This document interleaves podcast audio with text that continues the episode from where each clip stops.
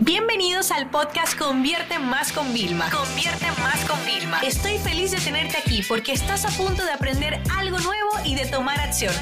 Así que prepárate para tu dosis diaria de estrategias, tácticas y herramientas para escalar tu negocio con fans, publicidad y contenidos. Vamos a hablar de la importancia que tiene la planificación antes de ejecutar. Miren, yo les juro que yo era de no, no, no, no, no, no, vamos directamente a la acción. Yo no tengo tiempo que perder. No, no, no. Señores, yo estoy en un punto en el que lo que no está en mi calendario no sucede. Y esto significa que incluso el maquillaje, para yo prepararme para esto, yo lo tengo puesto en el calendario. 30 minutos para yo peinarme y maquillarme. Porque luego yo me daba cuenta que yo estaba como, como que ahogada todo el tiempo. Y aunque hay días muy estresantes, quizás muy retadores, con la planificación todo es posible. Fíjate, lo que tú... Eh, no escuchas o no ves detrás de un audio, un vídeo mío, es que hay un equipo detrás, es que yo no estoy sola. Pero te voy a contar, por ejemplo, antes de grabar eh, video podcast, eh, antes de grabar vídeos para el canal de YouTube, de grabar los vídeos para Instagram, nosotros trabajamos en un formato con guiones. Y al trabajar nosotros con guiones, nosotros lo que tenemos es, mira, por ejemplo, este es miércoles, vas a abrir la importancia planificar antes de ejecutar. Y hay como unas viñetas donde a mí me dicen, mira, habla de la introducción y todo esto. Claro, ¿yo qué pasa? La planificación no es nada más que mi equipo me entregue el guion. En la planificación está que yo reviso el guion, yo lo leo, yo apunto mis notas para yo poderlo hacer. Entonces hoy me gustaría enseñarte varias cosas que a mí me han ayudado a estar más planificado. Lo primero es las reuniones semanales, ¿ok?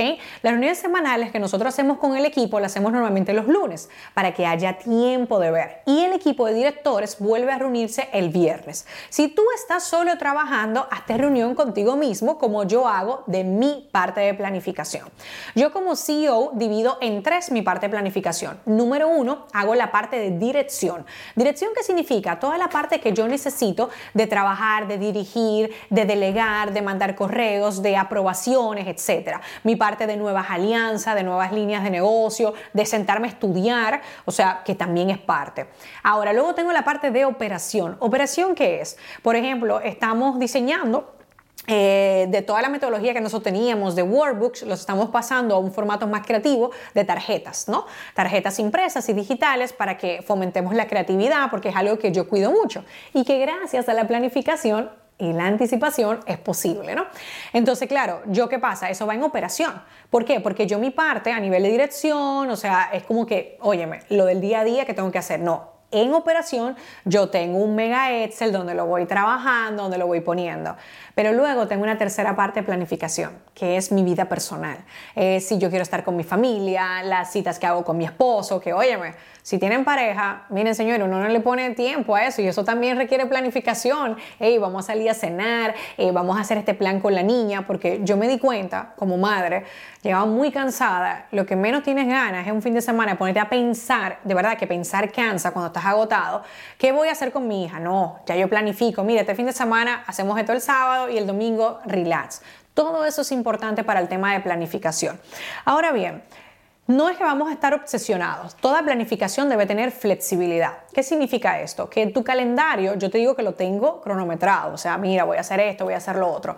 Pero yo tengo que tener huecos. Yo tengo que tener huecos para, inclusive, descansar, desconectar, eh, vaciar los correos, que es algo que, por ejemplo, a mí me requiere tiempo, ponerme al día con WhatsApp, que también es algo relevante e importante, ¿no? Entonces, otra recomendación que les voy a dar, como les decía, mi equipo nos reunimos todos los lunes y los directores los viernes para que no terminen la semana incompleta.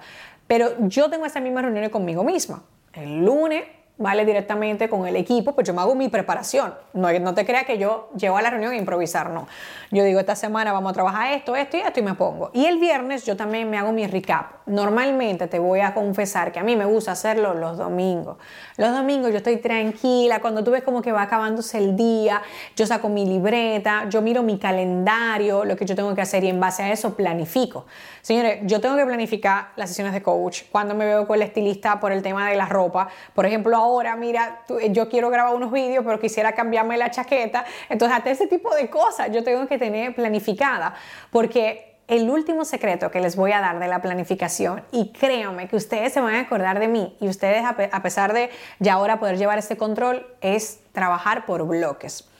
Antes yo pensaba que todos los días yo tenía como que, ay, sí, eh, no, grabo hoy y grabo mañana. No, ¿Cuál es mi bloque? Yo tengo un bloque en una tarde y en ese fragmento de tiempo, hasta que realmente la voz me dé, porque evidentemente ustedes saben que mi trabajo es comunicar, yo intento grabar lo más que pueda. Pero ¿qué pasa? Oye, como en la planificación hay un mega Excel que se le pasa a la persona de vídeo y entonces a mí me van cantando literalmente. Yo estoy grabando esto porque es parte de las cosas que yo tengo que ir grabando. Entonces hay una planificación también previa. Pero si tú haces todo por bloque es mejor. Ejemplo, necesitas eh, hacer como el project management, ¿vale? De así, el manejo de la gestión de los proyectos directamente. ¿Qué haces?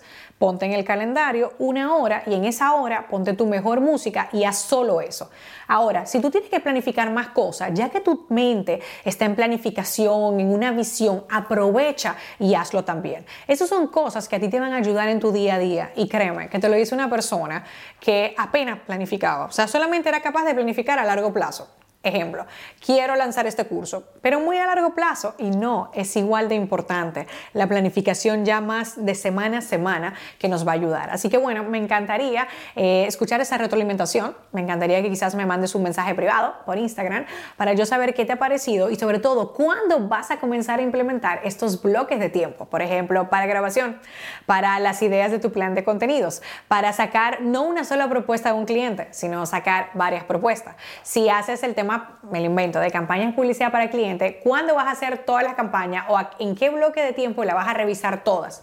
Créeme que esto de los bloques a mí me cambió la forma de implementar cosas en mi negocio, la forma de ejecutar mis tareas y la forma de yo sentirme que al final del día yo estoy siendo productiva. Porque puede ser un día corto, puede ser un día largo, pero yo creo que la conclusión es que nos sintamos que ha sido productivo y que no hemos perdido el tiempo.